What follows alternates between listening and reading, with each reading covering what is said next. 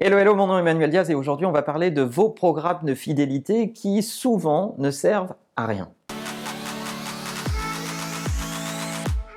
Alors on est tous d'accord quand on est une marque, vendre à un client existant dont vous connaissez les coordonnées et les goûts est toujours moins cher que d'aller conquérir de nouveaux clients. On en a parlé il y a pas très longtemps sur cette chaîne. On parlait d'ailleurs de l'économie de l'abonnement. On remettra l'épisode pour ceux qui ne l'ont pas vu. Et c'est évident que la fidélisation client est un enjeu majeur dans le business. Mais nous qui assistons à la création de programmes de fidélité ou à leur refondation, on se rend compte souvent qu'ils sont conçus dans les entreprises, dans les marques, par trois acteurs.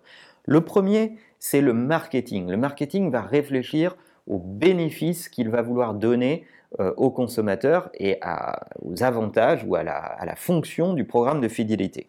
Le deuxième, c'est la com. Le département de communication va vendre le programme de fidélité au client. C'est lui qui va en parler, c'est lui qui va le mettre en avant, etc.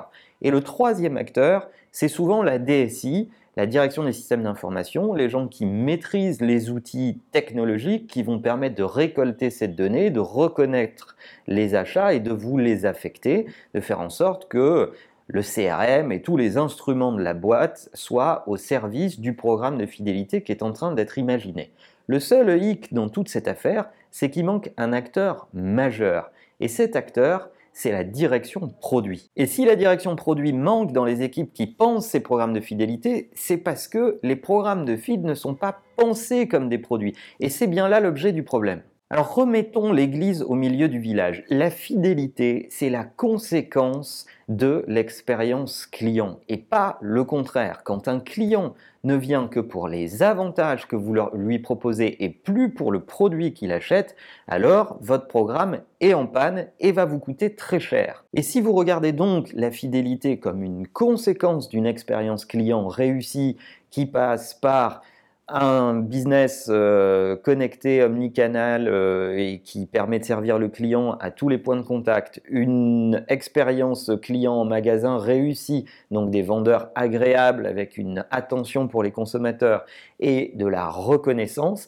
tous ces éléments vont fabriquer comme conséquence de la fidélité. Si vos consommateurs ne viennent que pour collecter des points et pour rien d'autre et que le produit est finalement une occasion de de collecter des points, alors vous avez un problème fondamental.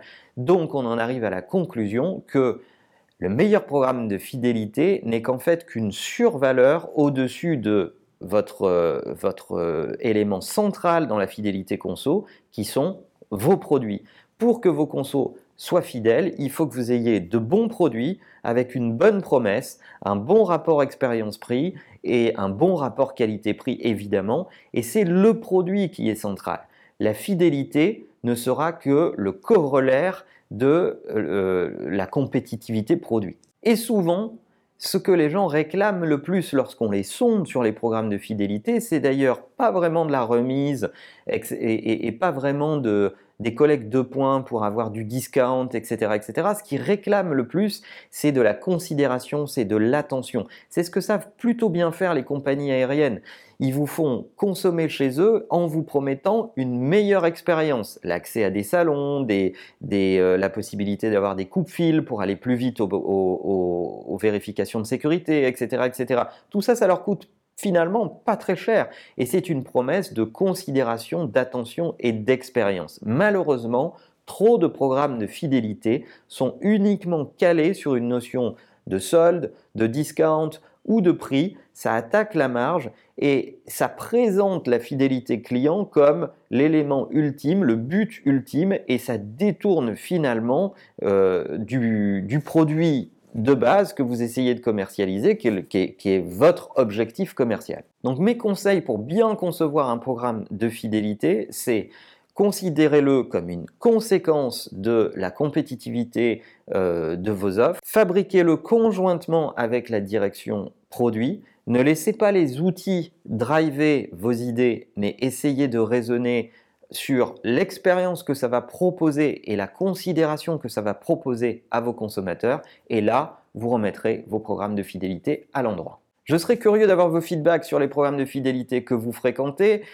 quels sont les programmes de feed qui vous plaisent le plus, qu'est-ce qu'ils vous ont proposé, qu'est-ce qui vous rend véritablement fidèle à une marque? Vos commentaires m'intéressent beaucoup et en attendant, n'oubliez pas que la meilleure façon de marcher, c'est de vous abonner. À bientôt.